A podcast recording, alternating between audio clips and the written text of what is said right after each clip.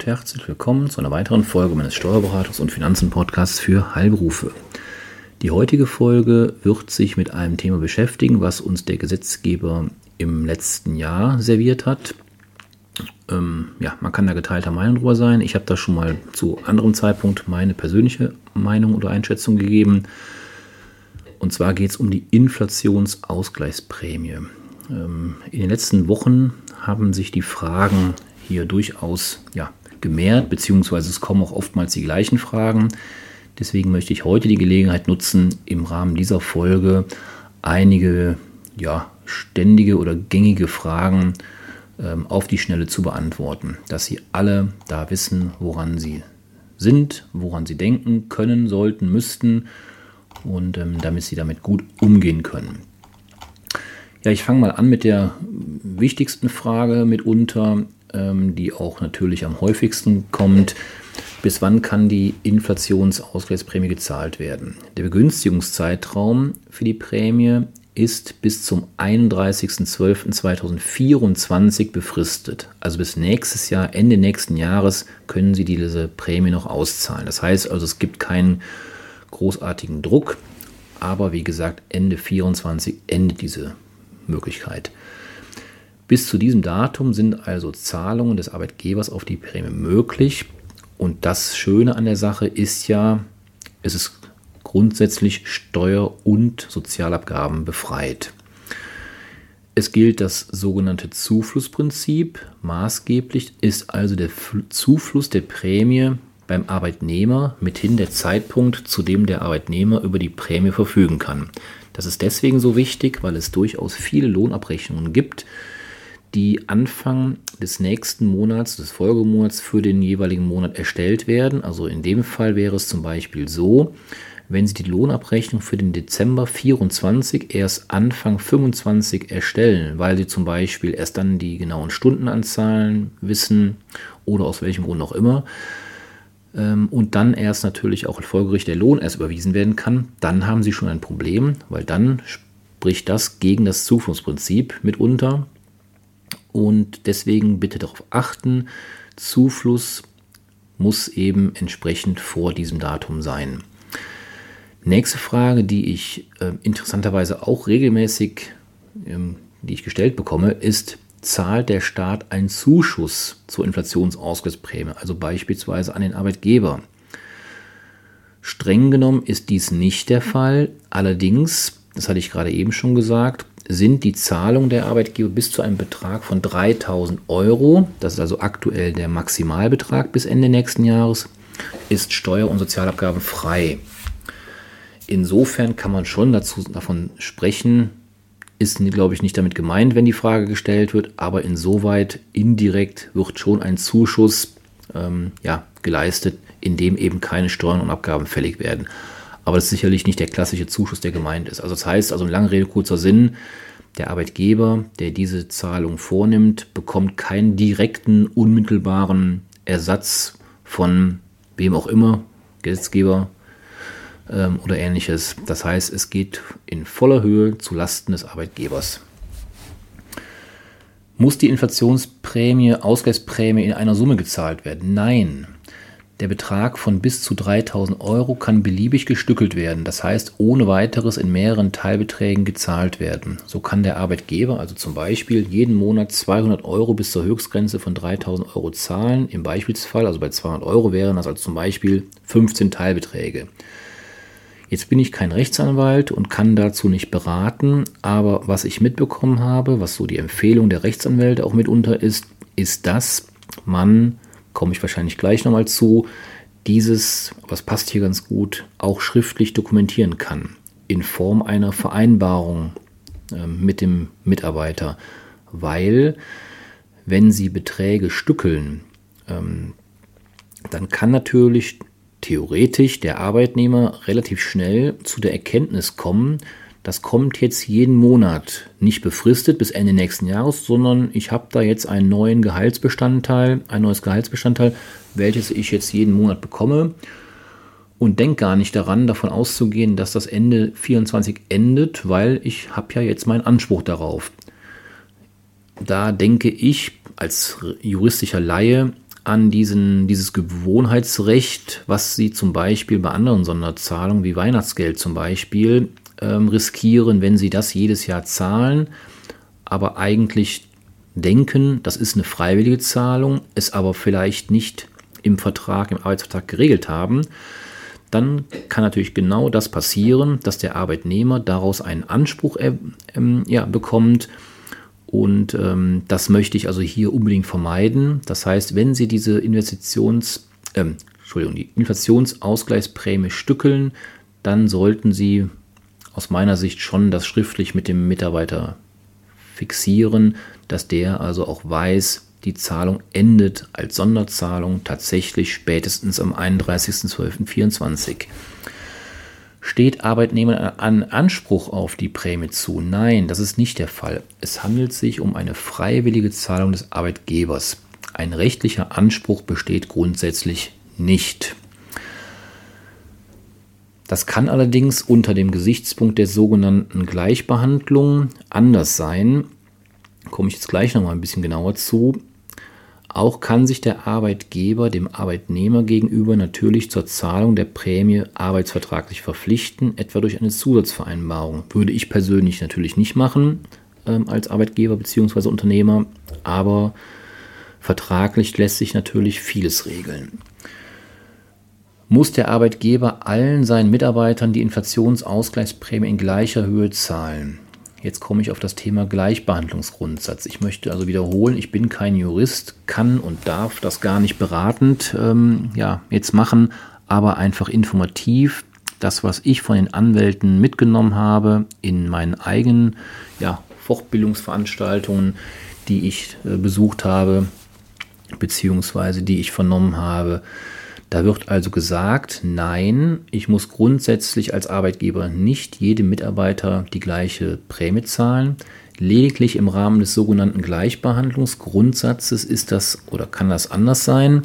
Das hat zur Folge, dass der Arbeitgeber aus sachlichem Grund eine unterschiedlich hohe Zahlung, gegebenenfalls bei einigen Arbeitnehmern auch gar keine Prämie zu leisten, so kann der Arbeitgeber insbesondere nach der Einkommenshöhe des jeweiligen Arbeitnehmers unterscheiden und nur Arbeitnehmern bis zu einem bestimmten Einkommen die Prämie gewähren, den anderen Arbeitnehmern hingegen nicht. Schwieriger wird das allerdings, wenn der Arbeitgeber nach Kriterien unterscheidet, die zwar grundsätzlich geeignet sind, eine unterschiedliche Behandlung einzelner Arbeitnehmer zu rechtfertigen, so zum Beispiel eine Staffelung nach den, Arbeits-, den jeweiligen Arbeitsergebnissen hier fragt sich aber dann, ob damit auch eine unterschiedlich hohe Zahlung der Inflationsausgleichsprämie sachlich gerechtfertigt werden kann. Das erscheint zumindest zweifelhaft bei den Juristen, denn bei der steuer- und abgabenfreien Prämie geht es ja in erster Linie, wie der Name der Prämie ja auch schon sagt, nicht um eine äh, Prämie im Bereich der Arbeitsleistung, sondern um einen Ausgleich für inflationsbedingte gestiegene Lebenshaltungskosten. Und die hat ja nun mal jeder Arbeitnehmer in der Regel äh, gleich, egal wie hoch das Gehalt oder wie gut oder schlecht die Qualität der Arbeitsergebnisse ist. Um es also einfach zu machen, und den Fall habe ich mir von den Juristen gemerkt, oder diese Aussage, wirklich rechtlich unbedenklich sind nur zwei Fälle.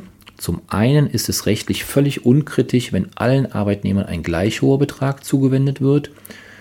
Genauso unbedenklich ist es, wenn der Arbeitgeber niemandem eine Prämie ausbezahlt. Das ist also schwarz oder weiß, entweder alle das gleiche oder niemand irgendwas. Und alles, was dazwischen ist, kann, Stichwort Gleichbehandlungsgrundsatz, zu Problemen führen. Wie sollte der Arbeitgeber im Rahmen der Entgeltabrechnung klarstellen, dass er die Inflationsausgleichsprämie zahlen möchte bzw. zahlt? Worum geht es da? Es geht darum, ähm, dass diese Prämie, wie gesagt, steuer- und abgabenfrei ist. Und damit das der Fall ist, muss sie natürlich auch solche deklariert werden. Es genügt in der Weise, wenn der Arbeitgeber bei Gewährung der Prämie deutlich macht, dass diese Zahlung im Zusammenhang mit der Preissteigerung steht, so zum Beispiel durch einen entsprechenden Hinweis im Rahmen der Lohnabrechnung. Also da muss jetzt nichts großartig dokumentiert werden. Ich hatte ja eben nur ähm, empfohlen, nach Rücksprache mit unseren Juristen, wenn das gestückelt wird, die Prämie, dann bietet es sich durchaus an, um da keinen Wiederholungsanspruch draus äh, zu werden zu lassen, dass man es schriftlich macht. Ansonsten reicht eben eine Dokumentation in der Lohnbuchhaltung. Kann die Inflationsausgleichsprämie auch an Auszubildende gezahlt werden? Kurze Frage, kurze Antwort, ja. Kann die Inflationsausgleichsprämie an Minijobber, ähm, an Midi-Jobber oder arbeitende Rentner und Werkstudenten gezahlt werden? Klare Antwort, ja sind auch mitarbeitende Familienangehörige. Und hier wird es natürlich schon ein bisschen spannender, weil oftmals arbeitet ja der Ehemann bzw. die Frau oder vielleicht Kinder mit. Können auch die die Prämie erhalten? Ja. Hier ist aber ganz besonders auf die Beachtung des Gleichbehandlungsgrundsatzes, also wieder zu achten. Zudem muss auch hier in diesem Punkt der sogenannte Fremdvergleich beachtet werden. Letzteres wirft die Frage auf, ob der Arbeitgeber die Prämie auch an solche Personen ausgezahlt hat bzw. ausgezahlt hätte, die keine Familienmitglieder sind. Das heißt, einfacher Fall, Sie haben fünf Mitarbeiter plus mitarbeitende Ehefrau oder Ehemann. Sie zahlen jetzt die Prämie nur Ihrem Ehegatten und die anderen Arbeitnehmer gehen leer aus. Dann wird der Fremdvergleich vermutlich dazu führen, dass das ein Problem sein wird. Das heißt, die anderen Arbeitnehmer haben nichts bekommen, und ihr mitarbeitender Ehegatte hat vielleicht sogar den Maximalbetrag bekommen, dann wird das sicherlich zu Problemen führen. Stichwort Fremdvergleich und Gleichbehandlungsgrundsatz. Kann die Inflationsausgleichsprämie auch als Sachleistung gewährt werden? Ja, das ist aufgrund des Wortlauts des, des entsprechenden Paragraphen im Einkommensteuergesetz ein möglicher Fall. So kann der Arbeitgeber dem Arbeitnehmer beispielsweise einen bzw. mehrere Warengutscheine bis zu einem Gesamtbetrag von besagten 3000 Euro zukommen lassen.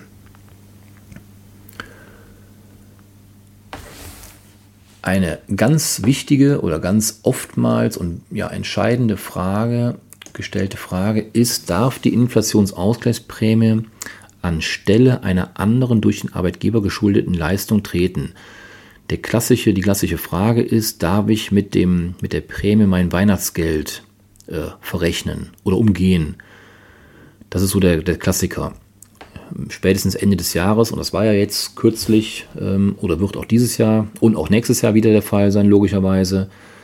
Ähm, das darf nicht passieren. Es muss also zusätzlich zum ohnehin geschuldeten, wie es so schön heißt, Arbeitslohn ähm, erfolgen. Das heißt also keine Verrechnung mit irgendwelchen anderen Arbeits- oder, oder Gehaltsbestandteilen, auf die der Arbeitnehmer einen Anspruch hat oder vorher schon hatte. So rum. Frage für die Zukunft vielleicht so ein bisschen, ähm, ja, wer kontrolliert die ordnungsgemäße Gewährung der Inflationsausgleichsprämie? Jetzt habe ich ja viel über Möglichkeiten, Rechte und Pflichten gesprochen. Wer aber kontrolliert das Ganze? Hier kommen mehrere Stellen in Betracht. Neben der Finanzverwaltung, also in erster Linie die Finanzämter, werden mit Sicherheit die Prüfer der Rentenversicherung darauf hinschauen. Das heißt also, Sie als Arbeitgeber werden ja spätestens alle vier Jahre von der Rentenversicherung geprüft. Und auch das ist denkbar, weil da geht es ja auch um die Sozialabgaben. Ähm, und da ist es denkbar, dass das die Prüfer machen oder wie gesagt der Finanzamtsprüfer. Das muss man absehen oder abwarten vielmehr darf der Arbeitgeber mit der Inflationsausgleichsprämie werben und so versuchen, Mitarbeiter aus einem anderen Unternehmen zu gewinnen. Stichwort Fachkräftemangel und Schwierigkeiten, neue Mitarbeiter zu gewinnen. Ja, das dürfte in der Regel gestattet sein. Der Umstand, dass es sich um eine Wechselprämie handelt, wird der Anerkennung als Inflationsausgleichsprämie vermutlich nicht entgegenstehen, so die Anwälte. Kann ein Arbeitnehmer, auch das ist eine spannende Frage, die Zahlung der Inflationsausgleichsprämie mehrfach erhalten? Ja, das ist grundsätzlich und theoretisch denkbar. Wenn beispielsweise ein Arbeitnehmer im Jahr 23 seinen Arbeitgeber wechselt, kann er sowohl von seinem alten wie auch von seinem neuen Arbeitgeber die Prämie gezahlt bekommen. Die Prämie kann also für jedes Arbeitsverhältnis gezahlt werden. Hat ein Arbeitnehmer mehrere Arbeitgeber, kann die Inflationsausgleichsprämie im Rahmen eines jeden Arbeitsverhältnisses gewährt werden. Das ist aber dann anders, wenn der Arbeitnehmer bei demselben Arbeitgeber mehrere Arbeitsverhältnisse ausgeübt hat, so etwa im Frühjahr und im Herbst 23 im Rahmen einer sogenannten Saisonbeschäftigung. Hier scheidet die mehrfache Gewährung der Prämie aus. Eine durchaus auch treffliche Frage betrifft die Rechtsform der GmbH. Was gilt bei der Prämie für GmbH-Geschäftsführer? Diese können nach jetzigem Wissensstand die Prämie ebenfalls erhalten. Es dürfte allerdings zu unterscheiden sein, ist der GmbH-Geschäftsführer ein reiner Fremdgeschäftsführer, das heißt also ohne Gesellschafterinhaberstellung kann die Prämie grundsätzlich problemlos gezahlt werden. Ist der GmbH-Geschäftsführer aber zugleich Gesellschafter, also Inhaber der GmbH, muss die Zahlung einem sogenannten Fremdvergleich standhalten. Ansonsten droht eine sogenannte verdeckte Gewinnausschüttung. Beispiel hier, ich komme nochmal zurück auf das Thema, was ich eben im Rahmen des Gleichbehandlungsgrundsatzes ausgeführt hatte, beziehungsweise auch des Ehe, mitarbeitenden Ehegatten. Mein Beispiel von eben war ja fünf Mitarbeiter plus Mitarbeiter im Ehegatten. Ich wandle das Beispiel ab. Fünf Mitarbeiter ähm, bei einer GmbH plus mitarbeitendem Geschäftsführer, Gesellschafter, Geschäftsführer. Sie zahlen sich nur Sie, also Sie, ich spreche jetzt Sie als Geschäftsführer, als Gesellschafter, Geschäftsführer an. Sie zahlen sich die Prämie, vielleicht sogar in voller Höhe, 3000 Euro, und die anderen Mitarbeiter kriegen nichts.